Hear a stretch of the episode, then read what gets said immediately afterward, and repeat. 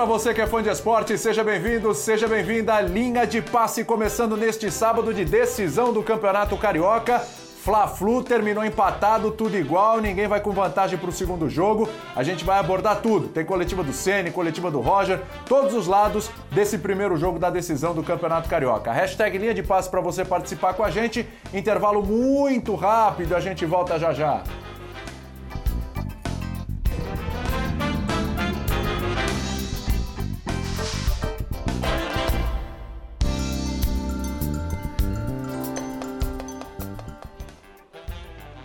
Muito bem, fã de esportes, prazer estar com você nessa noite de sábado. Seguiremos juntos até a meia-noite para falar dessa decisão do Campeonato Carioca. Flamengo e Fluminense, um a um no jogo de ida. Sábado que vem tem mais. Daqui a pouco coletiva do Rogério Senna, daqui a pouco o Roger. E os nossos companheiros já estão. Olha como bate pênalti o Gabigol, hein? Vamos falar disso já já. O Flamengo foi buscar o um empate. Temos o Gustavo Zupac, o presidente Mauro Naves está com a gente hoje. João Guilherme, meu companheiro de balada aos sábados à noite, está sempre aqui. Sabadão estamos sempre aqui, né, João? Companheiro de balada firme e forte. E também o Pedro Ivo Almeida. Vamos lá, vamos destrinchar esse clássico, esse Fla-Flu no Maracanã, começando pelo João Guilherme. Todo empate, João Guilherme, tem alguém que sai um pouquinho mais feliz e alguém que sai um bocadinho mais triste. Eu tô com a impressão que o Fluminense saiu mais feliz hoje, até pelo segundo tempo, depois das alterações do Roger, hein? Tudo bem? Tudo bem, William? Prazer estar com você nesse sábado à noite. É, saudades do presidente Mauro Naves, prazer estar junto com ele depois de algum tempo aqui no programa. Abração aí no Zupac, no Pedro Ivo, nos fãs de esporte. Muito bom estar aqui com todos vocês falando desse Fluminense e Flamengo. Pois é, o William, o roteiro desse jogo ele foi bem parecido com os jogos do Flamengo em muitas oportunidades. O Flamengo teve o controle de maior parte da partida, principalmente no primeiro tempo no total do jogo, teve 64% de posse de bola. O Flamengo fez 1 a 0 com o Gabigol cobrando pênalti. Depois o Fluminense, que melhorou na segunda etapa, e nós vamos explicar aqui porque daqui a pouco, aproveitou uma falha individual do sistema defensivo do Flamengo, empatou a partida e o Flamengo teve muito a bola, mas criou muito pouco e não soube traduzir esse controle do jogo em oportunidades para fazer. E por que não criou tanto? Porque foi o segundo jogo seguido, na minha avaliação, ruim do Arrascaeta. Quando o Arrascaeta está mal, o Flamengo tem sérias dificuldades de criar chances e oportunidades. embora o Gerson tenha feito uma grande partida, mas quem cria, quem serve quem faz surgir as coisas no time do Flamengo é o Arrascaeta. E mais uma vez, essa noite, o uruguaio, na minha opinião, não esteve bem. O lado tricolor está mais feliz e com toda razão, viu, William? Opa! Aí o, João Guilherme, ele é um isqueirinho aqui. Sabadão, ele é sempre um isqueirinho. Semana passada, ele falou de Rodinei Isla. Não, olha o Rodinei voltando para o Flamengo. Quem fez melhor brasileiro, Rodinei ou Isla? Foi o Rodinei, hein? Agora ele está tocando num ponto importante aí, Pedro Ivo. Arrascaeta, peraí.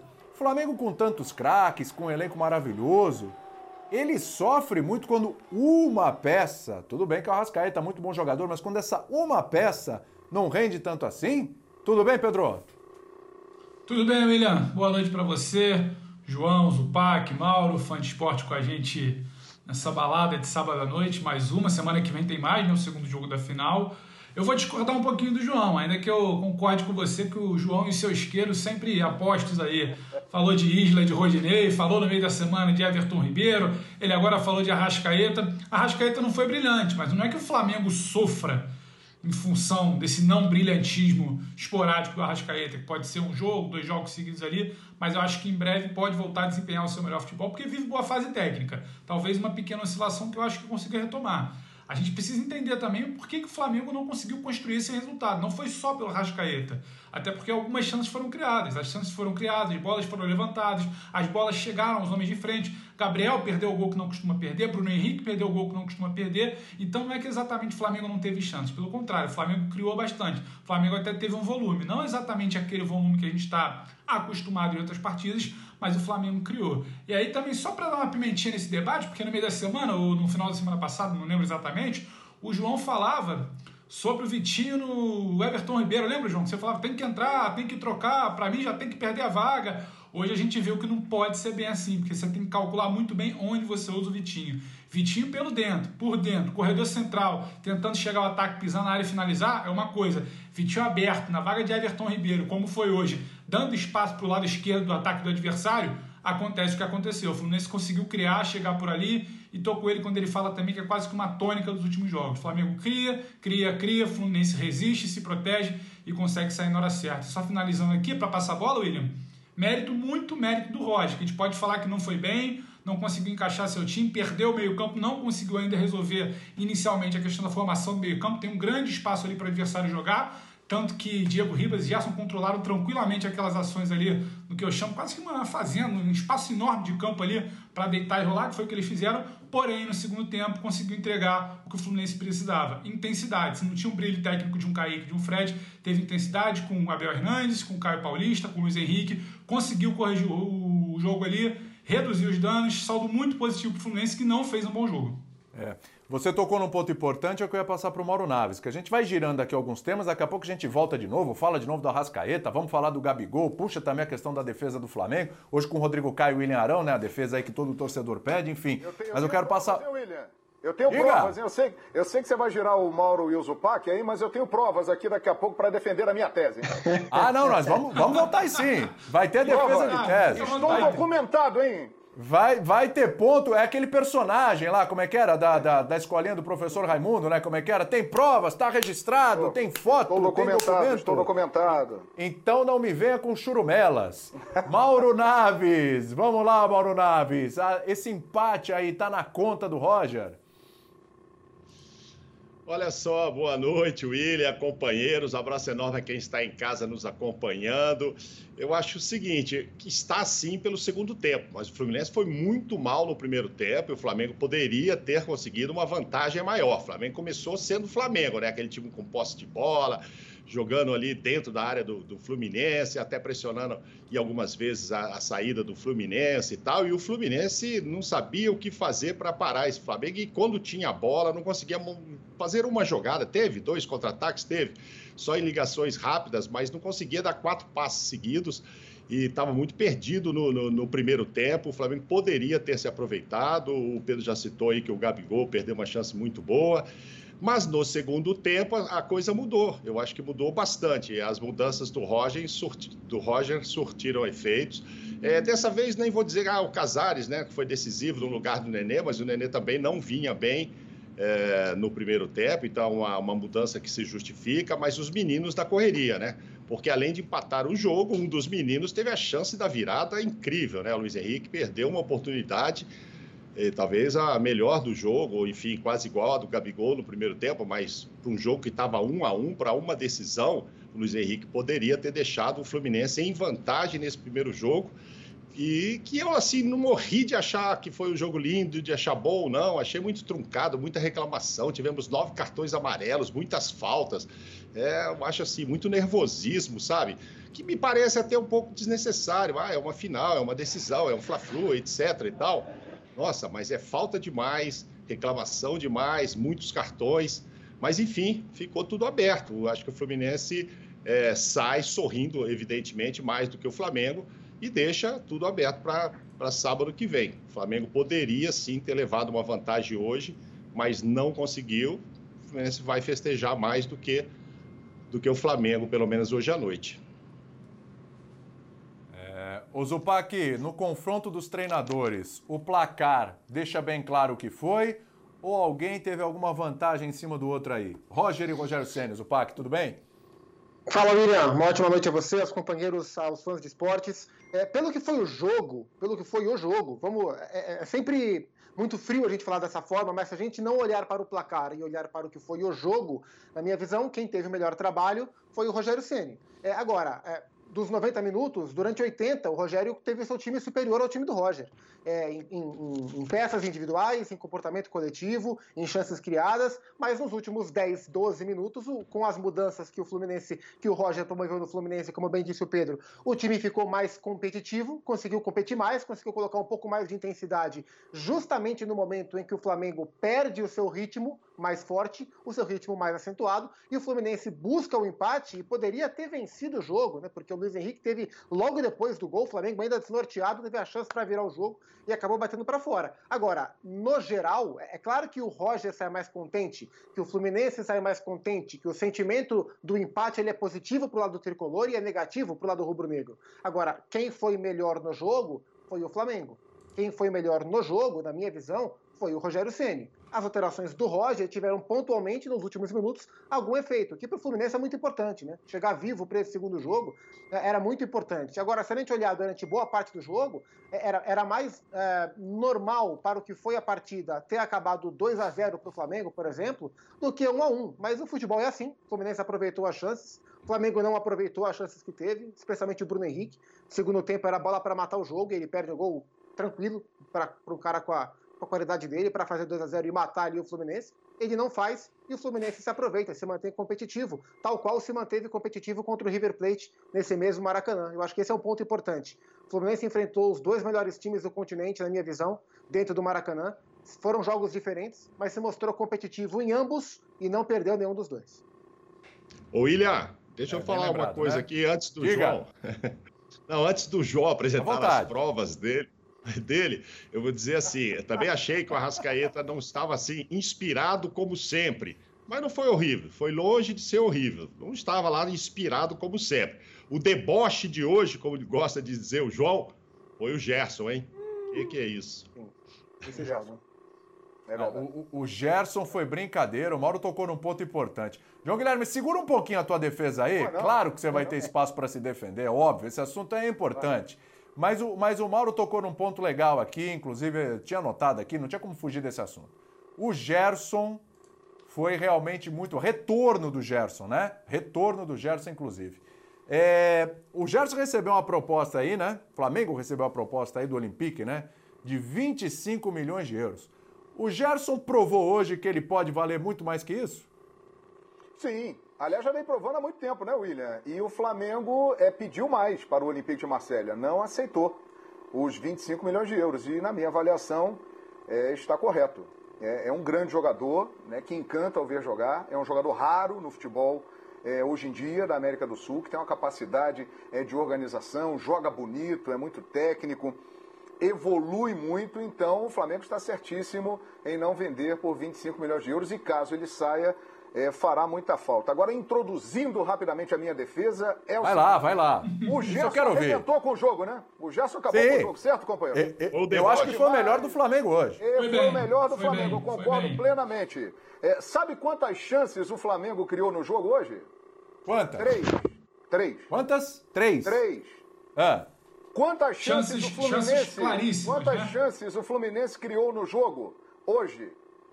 Quantas? Três. Três. Perfeito. Três chances. Três do Fluminense, três do Flamengo. Então, mesmo com a grande atuação do Gerson, mais uma, o Flamengo teve mais a bola, controlou o jogo, mas criou o mesmo número de chances de oportunidades para fazer o gol que o Fluminense na partida. E isso, para mim, passa pelo principal jogador do time do Flamengo, que não é o Gerson, que não é o Gabigol, que não é o Bruno Henrique, que não é o Diego, é o Arrascaeta. O Arrascaeta é o jogador que faz as chances aparecerem para que os outros, com o talento que tem, matem o jogo. Ele esteve mal nos dois últimos jogos e o Flamengo teve mais dificuldade para criar. É isso. Então a sua defesa era do Arrascaeta. Eu pensei que você tinha uma, tinha uma documentação aí para se defender também com relação a Vitinho não, não. e Everton Ribeiro. A, a bola Achei levantada do Gerson, a bola levantada é. do Gerson acabou é, favorecendo a minha tese. Porque todos um nós vimos, todos nós vimos, o Brasil inteiro viu, que o Gerson dominou o meio-campo, jogou muito bem ao lado do Diego. É, o Flamengo controlou o jogo, só que o Fluminense criou três chances e o Flamengo criou três chances. No placar de chances criadas, 3 a 3. A Rascaeta não estava bem. O Flamengo criou menos chances do que cria normalmente. Ó, levantei a bola, foi lá. Vamos meter um golaço. Vou fazer o quê, né? Pedro Ivo, vamos lá. Na sequência contigo, quero ouvir sobre o Gerson. 25 milhões. O Flamengo falou não. Não. Pode mais mesmo com o Gerson? E digo mais, hein? O Gerson seria titular absoluto na sua seleção brasileira principal? Existe uma diferença entre a minha seleção brasileira principal e a seleção brasileira que o treinador, que é o Tite hoje, atualmente, nos dias atuais, pensa e monta. Eu pensaria em ter o Gerson no meu grupo, nos meus 23, para montar uma ideia de jogo a partir daquilo. Mas entendo se o Tite hoje não fizer uma opção em tê-lo como titular. Mas o levaria entre os 23, sim. E acho que a atuação dele hoje é muito boa, retornando ao time não necessariamente brilhante, porque teve oscilações, talvez até pela retomada dele, mas ela é muito boa.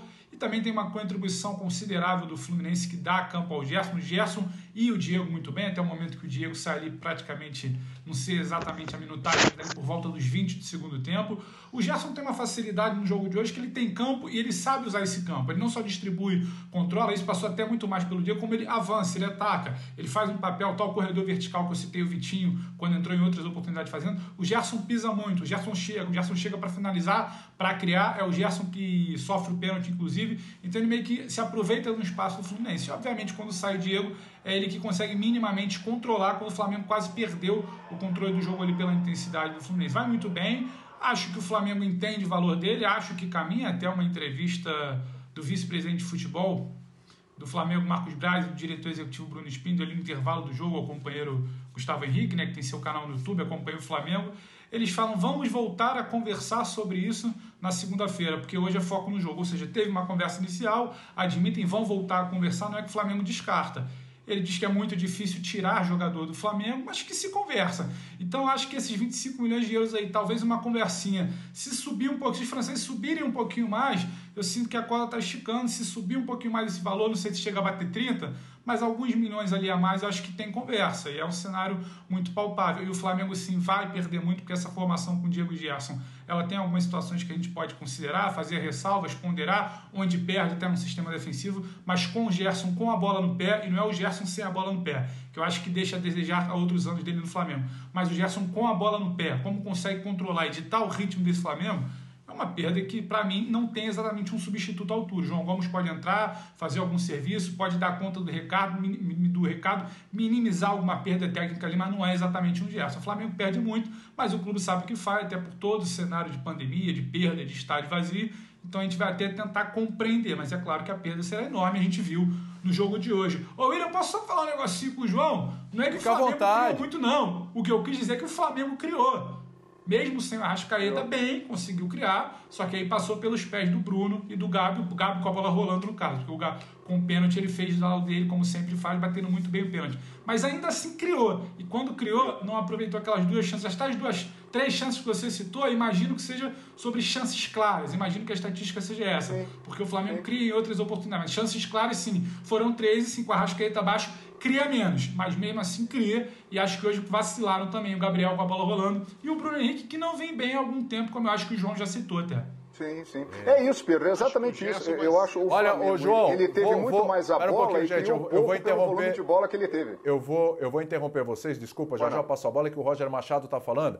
Vamos ouvir o treinador do Fluminense? Vamos lá? Como eu iniciei respondendo, a gente tinha é, o desejo de valorizar a competição é, porque é um título importante que há tempo o clube não conquista e era importante para esse primeiro jogo. A, a, busca, a busca e a escolha pro, pelo Biel no lugar do Luiz era para a gente tentar buscar buscar a, a espaços às costas, uh, sobretudo dos laterais do Flamengo, à medida que o Flamengo, com a característica do seu jogo, de botar muita gente à frente da linha da bola, e ter um jogo apoiado pela, pela característica técnica dos seus jogadores. Né? Nessa retomada, a gente acionar a velocidade dessas duas pernas que a gente teria perna de velocidade pelas beiradas, né? O que não aconteceu bem foi que ao retomar essa bola a gente ficou pouco tempo com a bola no pé. Né? Foram muitos erros técnicos, sobretudo até os 20 minutos ali do primeiro tempo, onde saiu a penalidade do penalidade para o Flamengo. Né? erros técnicos individuais né, que permitiram que, que nessa retomada a gente não conseguisse encaixar devidamente um contra-ataque, devolvendo a bola para o Flamengo, que tem na característica do seu jogo essa, essa virtude de ficar com a bola e rodar, ter bastante jogadores pela zona central do campo. É basicamente isso que, que a gente não conseguiu encaixar nesse primeiro tempo com essa escolha pelo Biel na, na, na saída do na saída na escalação inicial. Agora é vez João Gurgel, do Saudações Tricolores. Boa noite, João. Boa noite, Daniel. Boa noite, Roger. Boa noite aos colegas. Está assistindo em casa na TV. É, Roger, é, foi mais um jogo onde o Fluminense jogou dois tempos muito opostos primeiro tempo, onde o Fluminense, como você falou, teve muita dificuldade na criação, apostando muito lançamentos que muitas vezes não estavam sendo repetidos. E no segundo tempo, com a sua leitura, com a sua mudanças, sentado do Casares, do trio de ataque que você mudou, o Fluminense foi outro, conseguiu construir, chegar ao gol, e por pouco lá com o Luiz Henrique quase não sai do Maracanã com a vitória, que seria muito importante. E aí a minha pergunta vai em cima disso, se você é, enxerga que banco pode acrescentar mais ao time titular e talvez, não sei na sua concepção, talvez ainda precisa de algumas alterações nesse time titular do Fluminense. Obrigado, Olha.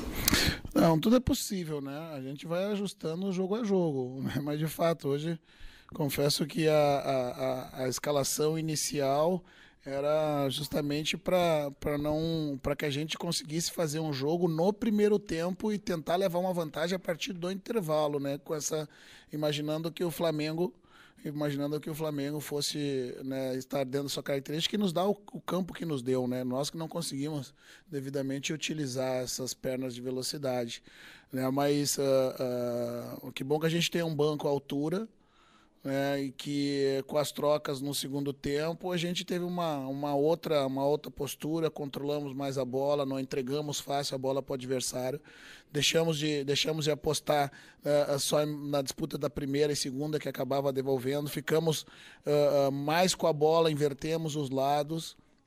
Né, então foram dois tempos distintos, né, um tempo para o Flamengo né, que uh, chegou ao seu gol e talvez pudesse ter em algum outro momento até feito o segundo gol. Mas na segunda etapa a gente voltou né, diferente para melhor, conseguimos o nosso gol e talvez tenhamos tido a, a, bola principal da partida nos nossos pés, né? E poderíamos até ter mesmo vencido. É uma disputa, é uma disputa de estratégias. Né, que cada treinador, eu e o Rogério pensamos, pensamos uh, uh, o que o adversário vai propor de dificuldade, o como você pode levar vantagem em cima da característica do adversário. Hoje, no primeiro tempo, não saiu como a gente imaginava, mas no segundo tempo, com as trocas, as coisas fluíram melhor e a gente entrou para a partida e fez um bom segundo tempo. Agora é a vez de Rafael De Angeli, da TV Globo. Boa noite, Rafael. Boa noite, Roger. Boa noite a todos. É, eu queria que você comentasse um pouquinho, Roger, a atuação do Nenê, ele não foi, né, pelo menos na minha visão, tão bem no primeiro tempo e você já voltou no intervalo com o Casares. Quer dizer que talvez a gente, você possa cogitar começar com, com, com o Casares no segundo jogo da decisão? Obrigado. Antes do, antes do segundo jogo, nós ainda temos a Libertadores né, no meio da semana, né? Uh, Casares, uh, Paulo Henrique tem entrado e entrado bem. Né? O Nenê hoje, né, que saiu no, saiu no intervalo por uma, por uma iniciativa de eu mudar a característica da função né, e a gente deixar um pouco mais né, o, o, o, Casares que tem a, a, característica de descer um pouco mais para dentro do campo né, e articular essa bola lá de trás. Né, nós conseguimos sair com um pouco mais de lucidez na medida que o, que o Casares, pela sua característica, uh, uh, fez um jogo diferente do que, do que o primeiro tempo uh, nós precisávamos, né? E um, então tudo é possível, né?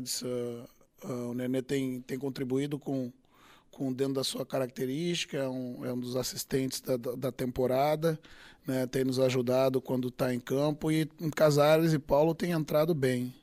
Né, tudo é possível. né? Porque um grupo ele não é fechado entre os 11, né? Aqueles que iniciam podem tra trocar tranquilamente, assim como eu, eu, optei hoje pela, pelo Biel, né? No lugar do Luiz. Né, imaginando um outro tipo de jogo. Depende da estratégia, depende do adversário, né, mas uh, tudo é possível. Agora vem Sérgio Guimarães, da Rádio... Muito bem, ouvimos aí o Roger Machado, um trecho da coletiva do Roger Machado, treinador aí do Flu. Fala, Mauro. Ah, vimos o jogo que ele viu, né? Ele reconheceu o Fluminense muito ruim nos passes, né? Errando muito no primeiro tempo ele dizendo aí que apostou na velocidade do Kaique e do Biel, que é o Gabriel Teixeira, mas os dois não estavam inspirados, né? O Kaique a gente sabe o talento que tem, aí já está inclusive vendido e muito bem vendido, mas a coisa não funcionou. Funcionaria perfeitamente para ele se o Luiz Henrique, que entra no segundo tempo, fecha com 2 a 1 um. Aí então a coisa teria dado muito certo. E o Nenê mesmo, né? Ele reconhece, é difícil, o técnico não vai né, falar mal do jogador e tal, mas não estava funcionando. Primeiro que assim, já é difícil. Todo mundo sabe o que tem que fazer contra o Flamengo. O Flamengo é forte, que vai para cima, que o Flamengo troca muita bola no meio-campo, etc. É, mas como é que você faz isso? Não é fácil. Tem, tem que estar tá inspirado para fazer.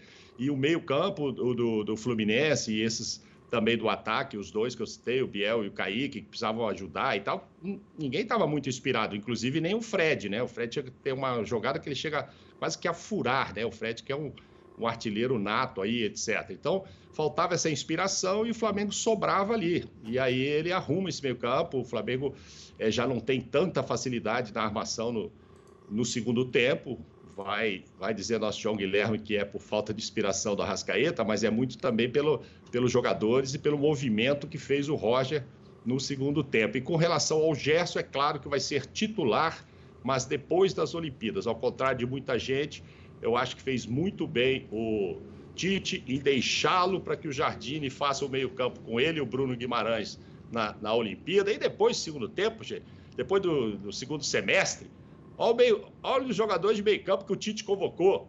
Casimiro, Douglas Luiz, Everton Ribeiro, Fabinho, Fred e Luca, Lucas Paquetá. Com exceção do Casimiro, o Gerson joga em qualquer outro lugar aí, de qualquer outro jogador. Então eu não tenho dúvida que Casimiro e Gerson vão estar vão estar no time titular da seleção é, principal no segundo semestre.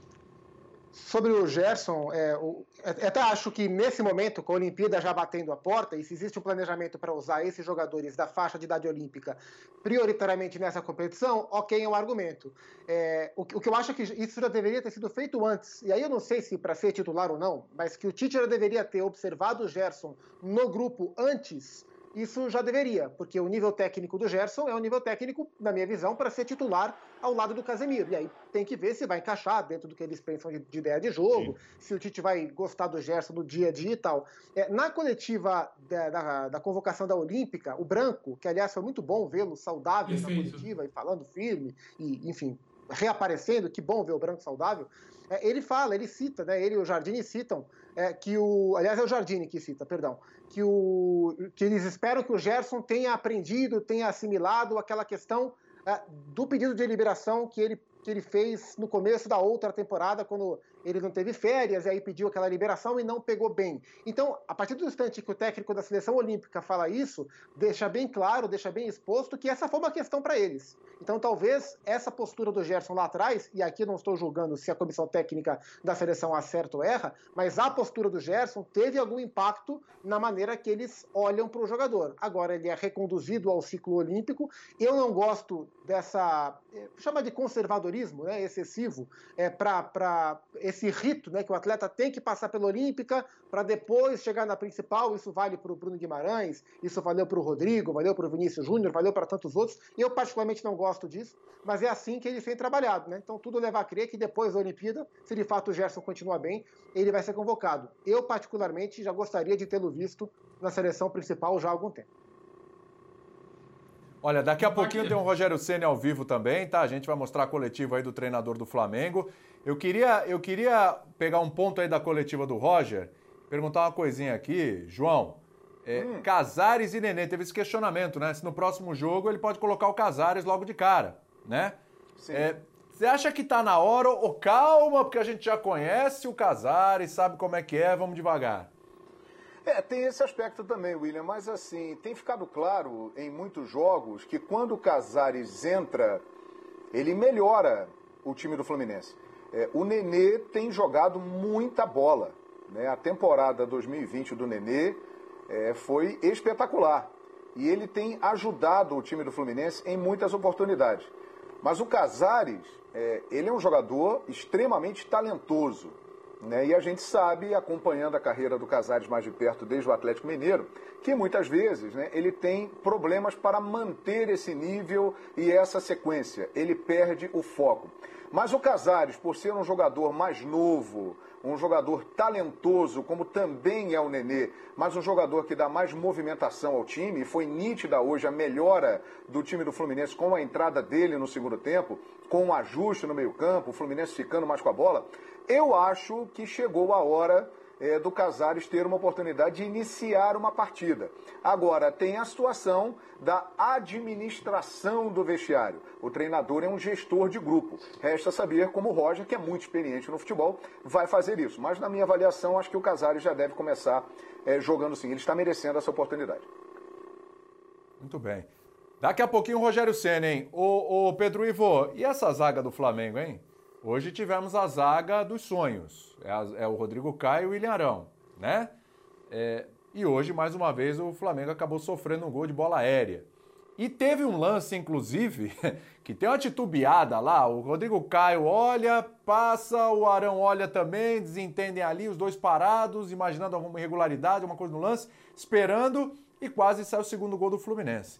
Queria que você falasse um pouquinho sobre essa, sobre essa zaga aí do Flu, uh, do, do Flamengo, que inspira cuidados e hoje estava com o, a dupla principal.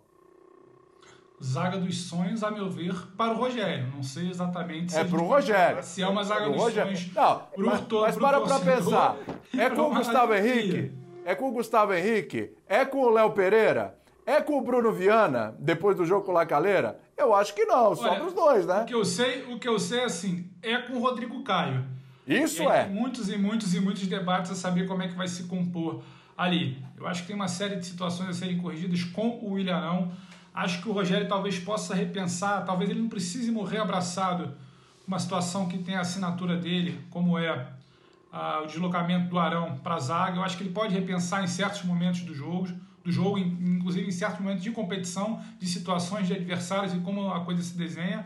Agora, a gente precisa falar também de uma situação do gol, não é só a zaga o gol do Fluminense, a meu ver, tem uma falha do goleiro. O goleiro titubeou para sair na primeira bola que cruza na frente dele, ele titubeou para alcançar a bola que estava dentro da pequena área que deveria ser dele, e o Abel Hernandes consegue alcançar uma bola que, a meu ver, o William Arão se posiciona mal também, porque ele fica olhando só para a bola, marcando a bola, não vê o jogador que está passando por ele. O Gabriel Batista não resolve, o William Arão não resolve, e aí não tem como ninguém salvar isso, só tinha os dois dentro da pequena área. O Fluminense acreditou numa bola que, em tese, não deveria ser problema do Flamengo. Mais uma vez, uma bola levantada que o Flamengo vai mal. Então, acho que são muitas situações. O curioso é que o Arão até te entrega um jogo aéreo, só que hoje ele se perdeu nessa comunicação ali. Agora, falha para mim também do Gabriel Batista, é bom deixar isso claro. Tem toda a situação do Diego Alves lesionado, do Hugo barrado, a verdade é essa, o Hugo foi barrado foi preterido para lançar a mão do Gabriel Batista. O Gabriel Batista, quando exigido hoje numa bola de pequena área, não foi bem, titubeou. Já tinha um lance no primeiro tempo que ele se assustou, que ele palma, ele levanta a mão assim, vem um chute, a bola meio que resvala na mão dele, ele toma meio que um susto, bate no travessão e sai.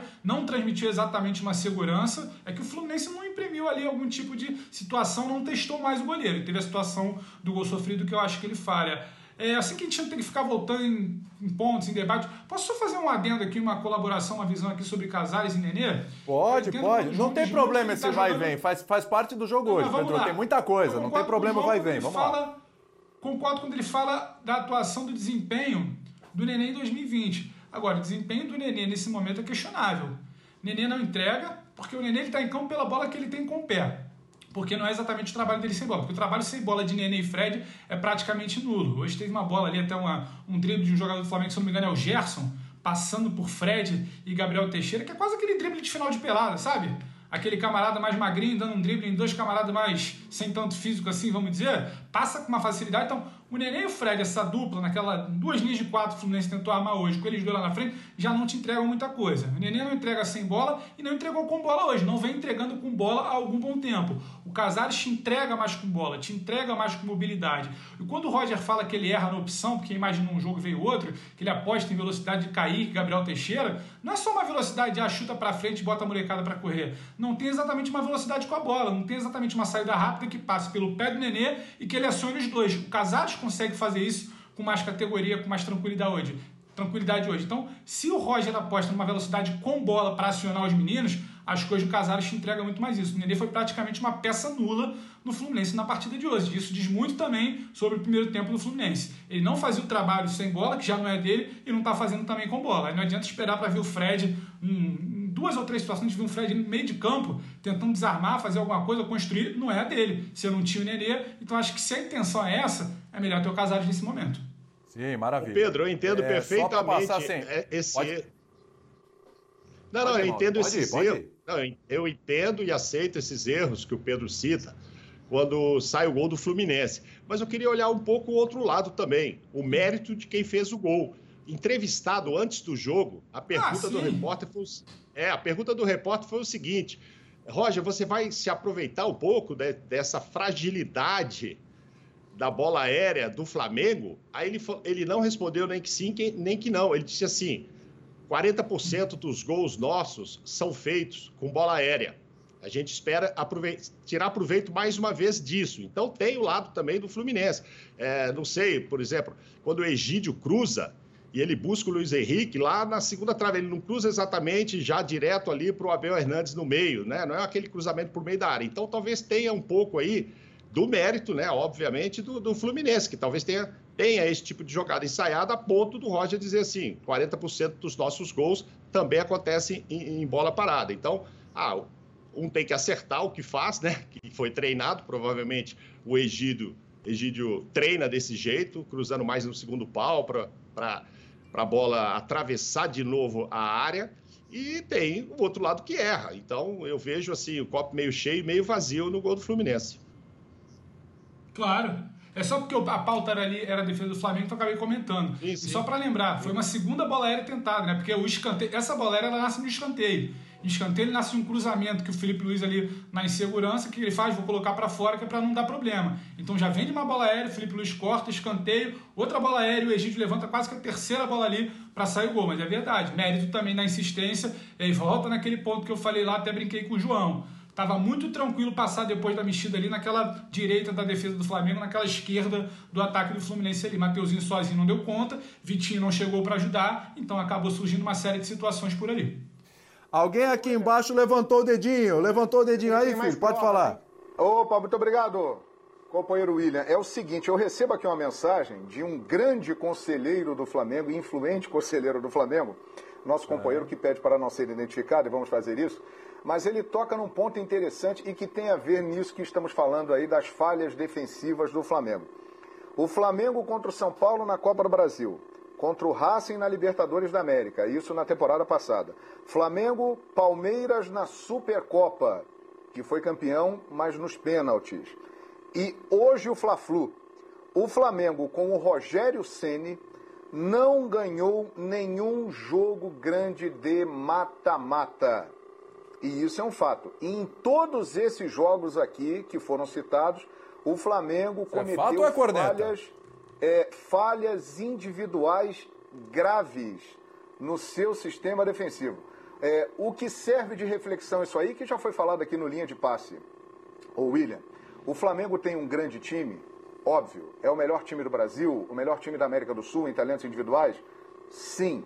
Porém, esse ponto pode comprometer o Flamengo no restante da temporada. Precisa haver um ajuste. Nós falamos aqui é, todos nós, do domínio do Flamengo em termos de posse de bola no jogo, né, que teve o controle da partida no maior tempo. Mas aí o Fluminense vai e, nas poucas chances que teve, aproveita e consegue um empate. Então, isso é um ponto que, de fato, é importante e precisa ser analisado, porque pode comprometer aí uma sequência de temporada, aliás, como já comprometeu no ano passado. Né? Na temporada. Vou lembrar uma coisa aqui para passar para o Zupac, só uma coisa aqui, isso já foi inclusive tema das coletivas do Sene. Na última coletiva, o Rogério Ceni falou o seguinte: a gente cria e tal, etc. A, a, a gente dá poucas oportunidades para o adversário, mas as poucas que eles têm, eles fazem, né? E que precisava ter atenção com isso. E no outro jogo ainda, né, Zupac? Ele ainda falou, foi perguntado sobre isso, falou assim: não, claro, isso é um ponto de atenção. Na hora do mata-mata, isso pode definir uma eliminação. Quer dizer, ele está atento a isso, mas não está conseguindo resolver ainda, Zupac. Não. É porque às vezes nem é, nem é algo que o técnico seja capaz ele de resolver. Porque se o time tem volume, se o time cria chances e não aproveita as chances, e hoje o Flamengo perdeu chances claras o Arrascaeta perdeu uma bola cruzada dentro da área, o Bruno Henrique perdeu um gol absurdo. Se o Flamengo aproveita as suas chances e cria mais do que o adversário cria, o problema não é a ideia do jogo. Né? O problema nesse sentido não é o trabalho do técnico. Né? Se o Flamengo tivesse aproveitado melhor as suas chances, é, até eventualmente o gol do Abel Hernandes hoje nem seria pauta. E eu, nesse sentido, concordo com o Mauro. É, o Roger fez uma troca de um centroavante por outro, colocou um centroavante mais forte fisicamente. O Abel Hernandes não é um grande jogador, ele tem basicamente uma virtude, que é justamente esse aproveitamento do jogo aéreo, e o Fluminense se fez valer de uma virtude trabalhada pelo Roger. Eu acho que o principal ponto do Flamengo hoje não é a instabilidade no jogo de hoje, né? Não é a instabilidade do setor defensivo, e sim o baixo aproveitamento das chances criadas durante os quase 80 minutos que a equipe foi bastante superior ao Fluminense. Inclusive, durante esse período em que o Flamengo foi muito melhor que o Fluminense, no primeiro tempo, sobretudo, é, a dupla de zaga funcionou muito bem, porque qual é a vantagem de você ter Rodrigo Caio e William Arão juntos na dupla de zaga? Você poder adiantar essa linha, porque eles são velozes o suficiente para correr para trás se preciso for. Uma dupla pouco exigida, pagar... né, Zupac? Ele tá, foi é, pouco exigida também no primeiro tempo. Né? É. é. e até por isso eles sobem e, e, e, pressionam o adversário, e não foram poucas as vezes que, a partir da linha de zaga e até com o Gerson no meio campo, o Flamengo cansou de roubar a bola do Fluminense da intermediária e criar suas chances. E isso é mérito dessa dupla, Rodrigo Caio e William Arão. Agora, tivesse o Flamengo aproveitado as chances que criou, e que, na minha visão, criou chances mais reais do que o Fluminense, embora a do Luiz Henrique no finalzinho tenha chamado a atenção, é, a discussão não seria essa. Porque, na minha visão, o Flamengo jogou para vencer. Antes do Rogério Ceni, vamos, o de passe está chegando aqui já na reta final e o Rogério Ceni ainda não falou. Vamos ver se a gente consegue ainda pegar a palavra do Rogério Ceni até o final do linha, nem que não dê tempo, tal, pelo menos um pouquinho, o começo da coletiva aí a gente vai. O pessoal da cozinha lá no vestiário, hein? Deve ser isso, né? Deve ser isso, né, João? Deve ser isso. O que eu queria saber de vocês é assim: se o, se o nosso glorioso Gabigol, cara, como é que eu vou colocar isso? se ele é o melhor cobrador de pênaltis da atualidade, aí vocês coloquem no patamar que vocês quiserem. É o melhor cobrador de pênaltis do Brasil? É o melhor cobrador de pênaltis da América do Sul? É o melhor cobrador de pênaltis do mundo? E aí, hein, Pedro? Como eu tô aposentado, tô com a perna esquerda aqui, minha canhota machucada. Ah, não ah, nessa não, discussão. Ah, não, não, eu não acredito. Que máscara, hein? eu, vou, eu vou ser coerente com o que eu falei durante a semana, acho que o Mauro estava até no programa. É. é uma questão muito pessoal. O palmeirense vai achar que é o Rafael Veiga, o cara que gosta do, do Bahia talvez vai achar que é o Gilberto, o cara que é flamenguista vai achar que é o Gabigol.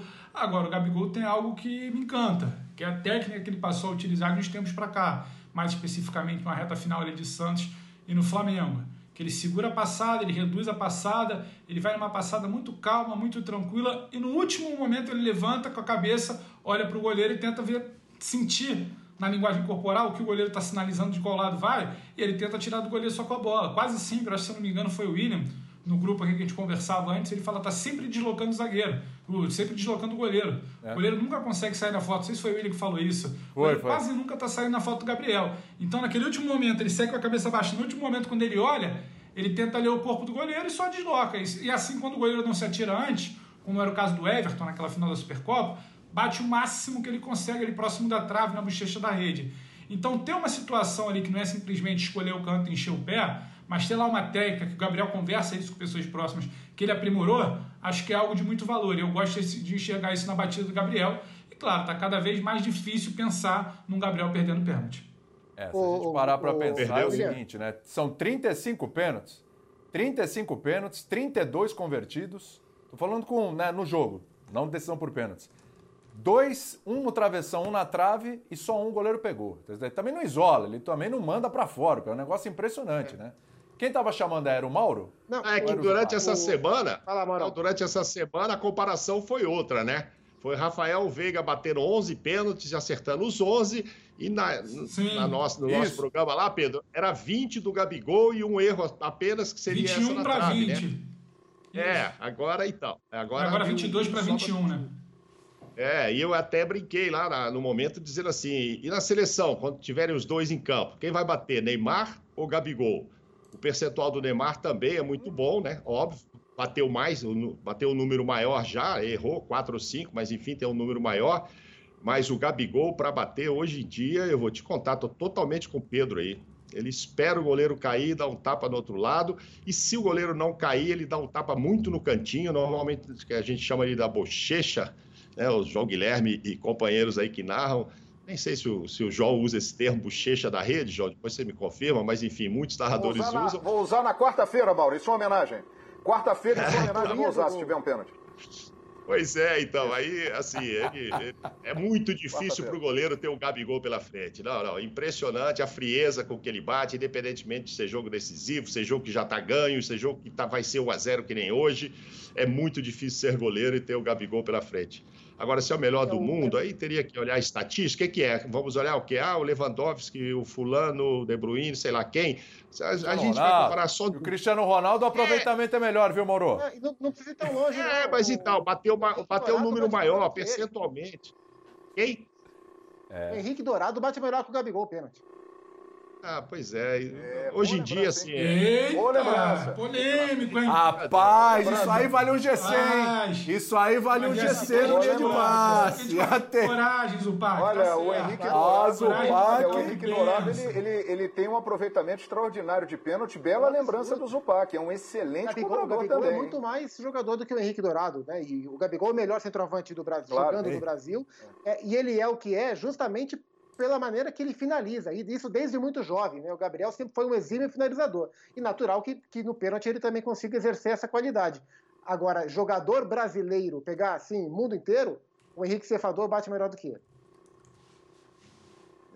Rapaz. Ah, por quê? Peraí, peraí. Vamos, vamos, vamos, falar, vamos, falar, um pouco de. É por número? Porque não errou? É por, pela técnica? Não, alguma coisa te chama a atenção, Zupac? E eu acho que você não, tá, você não tá maluco, não, técnica. hein? A gente tá falando não, de um cara que, pelo amor de Deus, Dourado, eu não lembro dele perdendo pênalti. Ela, é, ela é perfeita. E, é, aliás, a mesma técnica que o Jorginho do, do Chelsea bate também. E também é um batedor de pênalti espetacular.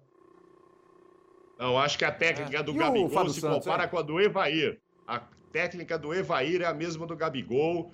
Bate a bem corrida demais. devagar, né, Mauro? Ah, devagarinho, olhando pro goleiro, esperou, o cara vai pro lado, ele tapinha no outro lado. Se o cara não for, ele bate firme. E se for pro, pro lado, se acertar e tal, depois, a bola é muito no canto, é muito difícil defender o pênalti dele. É, o, o Evair é. também não lembro dele perder pênalti, não. Se alguém me lembrar de algum pênalti perdido do Evair, por favor, aqui. Eu, eu não lembro. João Guilherme. Pois não. João Guilherme, Gabigol, Henrique Dourado, é, Fábio Santos. Então, tem um corintiano aqui no grupo do programa falando: o Fábio Santos, pô, o Fábio Rafael Santos. Veiga. Rafael Veiga. Rafael Veiga. Reinaldo do São Paulo.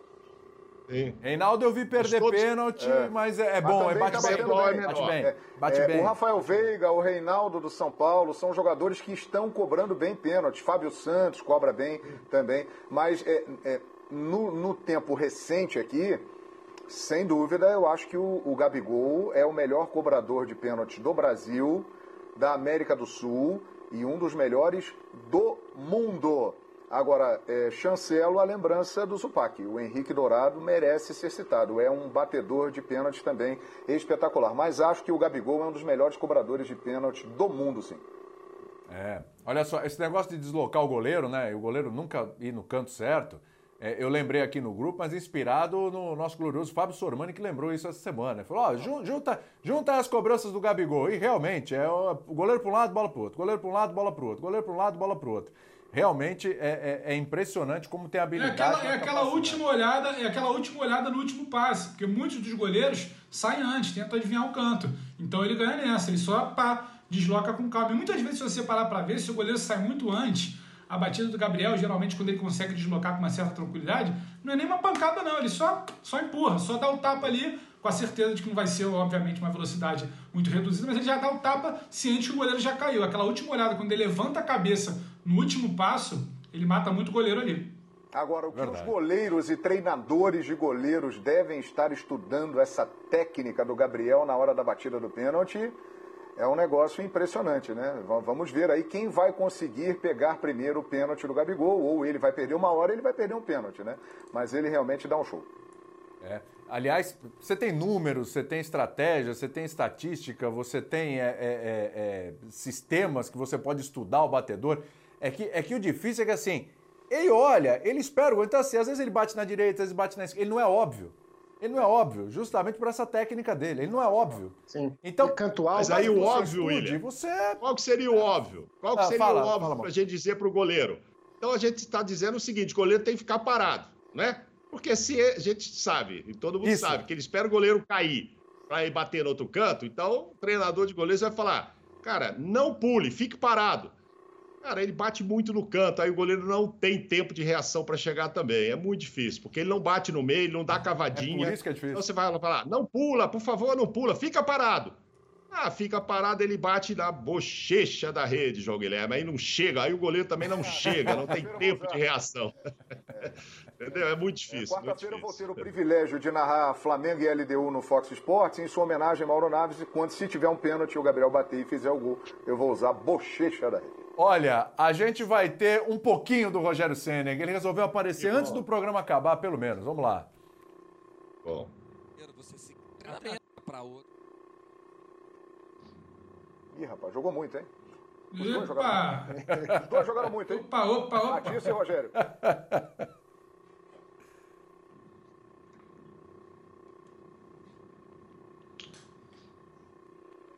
É isso aí. É, o Rogério está esperando a pergunta, lá, né? Acho que ele está esperando ah, a tava... pergunta, Rogério. A gente... É, a gente estava com um probleminha ali sem áudio, estava esperando a pergunta, está sem áudio por enquanto. A gente está chegando aqui caminhando para o final do programa, mas dá tempo ainda. Agora vai, Rogerião! Virar o 2x1. Um. Mas como o jogo em si, na grande parte do jogo, sob controle e com a maioria das oportunidades de definir a partida. Infelizmente não definimos. Wesley Ramon, portal Urubu Interativo. Sene, boa noite. O Isla fez uma boa partida e chegou a praticamente salvar um gol do Fluminense. O jogador recentemente vem sendo bastante criticado pela torcida. Uhum. Você acha que esse jogo será importante para elevar o moral do chileno? Eu acho que ele fez uma boa partida, vinha pendurado com cartão amarelo desde o primeiro tempo. O Fluminense tem, por característica dos lados, a velocidade dos seus dois jogadores de lado. É, chega um momento que você também tem que baixar o risco, por isso que eu coloquei o Mateuzinho no lugar do Isla. O mesmo aconteceu com o Diego, né, que já vinha com 60, 60 e poucos minutos e tomou cartão amarelo no meio-campo. É o nosso principal jogador de marcação e tendo em vista que ele tem muita qualidade técnica, por isso eu também fiz a troca pelo João, que já está acostumado a jogar nessa função. As duas primeiras mexidas foram muito em função disso. E o Isla fez sim, fez um, um, um bom jogo no dia de hoje. Mas a gente não pode arriscar contra um ataque veloz que joga com velocidade pelos lados com o jogador pendurado na parte final do jogo, onde normalmente se dá mais contra-ataque se você tem o jogador mais cansado. Custódio de Souza, canal Flamenguista Sem Papas na Língua. Boa noite, Rogério Senni. Depois de um primeiro tempo onde o Flamengo dominou as ações, a que você atribui a queda de rendimento do time no segundo tempo? É, jogar 90 minutos, você dominando o jogo. Se a bola entra, a primeira entra, a segunda, talvez com mais facilidade você conseguiria fazer os gols. Quando não entra, você começa a ter um cruzamento na área, um juiz que picota o jogo todo cara estragou o jogo que veio. Eu não falei nenhuma vez da arbitragem no, no, Campeonato Carioca, mas o de hoje, eles davam uma falta a cada 5 metros, a cada 10 metros. Foi, deve ter sido o recorde de falta de jogos que, que eu vi jogo do Flamengo. Então, assim, você possibilita o que, que o adversário quer? Jogar a bola na sua área. Você quer o jogo correndo. Ele, ele, ele, ele mata o jogo, não nem dá ritmo, e nem acréscimo dá também ao final do jogo, né? Então, assim, é uma arbitragem desastrosa que ajuda, favorece o que o adversário tem de melhor, que são as bolas lançadas à área. Gustavo Henrique, canal Gustavo Henrique dando choque. Sem... Muito bem. Gustavo Henrique, desculpa, mas não vai dar para sua pergunta. A gente vai ter que fazer um intervalo e voltaremos já já.